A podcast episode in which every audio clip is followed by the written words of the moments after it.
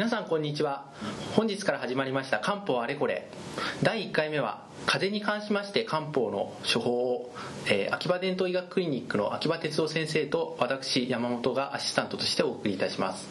では早速ですが先生風邪に関して漢方はどのような考え方をするのでしょうか？風邪についてえー漢方漢方医学は体の外からはい体の中に入ってきてさまざまな病気を体の中に起こす病気これを全体を、まあ、風邪と認識しているわけです。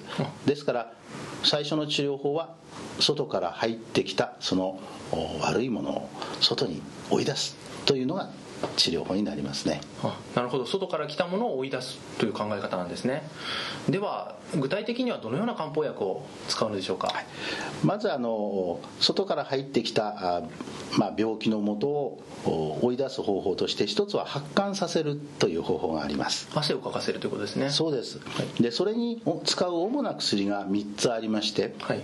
えー魔王糖はい葛根糖、はいから慶子糖というちょうど3人の兄弟のような処方があります。なるほど。魔王糖と葛根糖と慶子糖の兄弟。ではその兄弟はどのように使い分けたらよろしいでしょうか？そうですね、えーまずはインフルエンザにかかった時に皆さん方は腰が痛くなったり、はい。えーこう関節が痛いそういう症状があの起こったことがあると思うんですが、はい関節が激しい場合に使うのが魔王糖です。はい。で一方、えー魔王糖はこの汗をまだかかない状態で使います、うん。ですから汗をかかずに関節痛などが激しくはい。頭痛、発熱があったりする時に使うのは魔王糖なんですね、はい。でその対極にありますのが軽視糖で。でこれはあまり関節痛などもありません。体はどちらかというとぼーっとして暑かったりあるいはちょっと寒かったりするわけですがはいそれで頭痛がして、えーまあ熱が出る。はい。時には喉も痛むといったような比較的穏やかな状態で、えー風邪が始まった時に使うわけです。でその時大事なことは汗をかいている場合もあるんですね、はい。ですから魔王糖は汗をかかないというのと比べますと軽視糖は最初から汗をかきやすい状態になって発病した状態の時に使うわけです。なるほど。頭が痛いのと喉の痛いのは共通で汗をかいているかいていないで魔王糖と慶子糖の区別をさせるということですね。そうですね。あのもう一つ葛根糖というのがありますが、はい。葛根糖はちょうどこの2つの処方の間ぐらいです、えで葛根糖の特徴を言いますとまず汗については魔王糖と同じく汗をかかない。はい。だけども魔王糖のように強い関節痛は見られません。はい。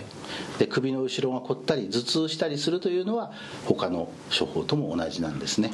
なるほど。葛根糖と魔王糖の区別としては汗はかかないということは共通でそこで関節痛が強い場合は魔魔王糖強くなくて首の後ろのこりですとかが強い場合には葛根糖ということでよろしいですね。そうですね。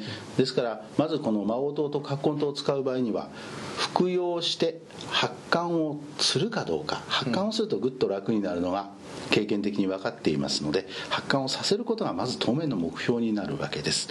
ただし軽視糖の場合にははい。これは汗をかいている場合もあると先ほど申しましたが実はかかない場合もありましてえその時には全体の症状は穏やかなんですがやはり軽く発汗をさせることが目標になることがあります。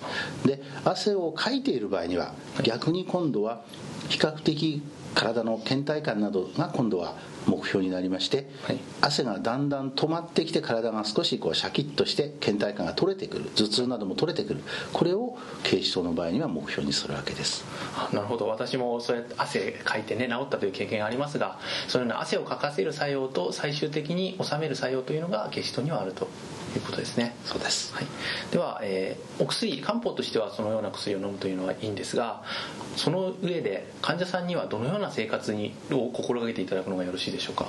まずは入浴は避けた方がいいです。これまず第一にえ入浴は避けた方がいい。どんなに寒気があっても入浴をして稀に良くなることはありますけれどもええ。多くの場合悪くなりますので、はい。まず入浴は避けるはいということです、そして体の保温に気をつけてやんわりこう体が熱を持って熱くなってきて汗をかく。そういうふうにちょっと着物を1枚余分に着たり、はい。それからあるいはお布団も1枚余分にかいたかけたり。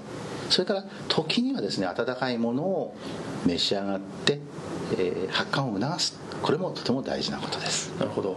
服を着て体を温かくしてあげるということとあとはお食事温かいものを取るということ。ただ温めようと思ってお風呂入るのは良くないというそうですね。こと外から温めるのではなくてやはり中から温める考え方がよろしいと思います。わかりました、えっと、風邪について、えっと、非常に本日は分かりやすく説明してくれてありがとうございます。そろそろお時間になりましたので本日の第1回漢方あれこれは終了させていただきます。次回は月経関連の悩みについてまた再度秋葉先生に教えていただきたいと思います。どうもありがとうございました。こちらこそ